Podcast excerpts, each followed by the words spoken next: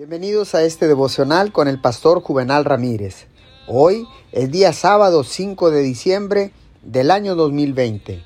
La palabra dice en el libro de Mateo capítulo 4, versículo 4.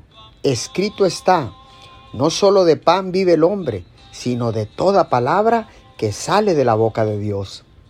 La palabra de Dios es puesta en acción mediante el proceso y la práctica de la oración si está escrita en nuestros corazones, formará una rebosante corriente de oración.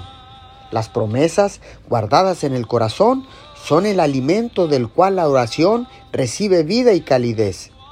Al igual que el carbón que ha sido guardado en la tierra nos da calidez en días tormentosos y noches frías, la palabra de Dios guardada en nuestros corazones es el alimento mediante el cual la oración es nutrida y fortalecida. Oremos, amado Padre Celestial, sé que no puedo vivir solo de pan, sino de toda palabra que sale de tu boca.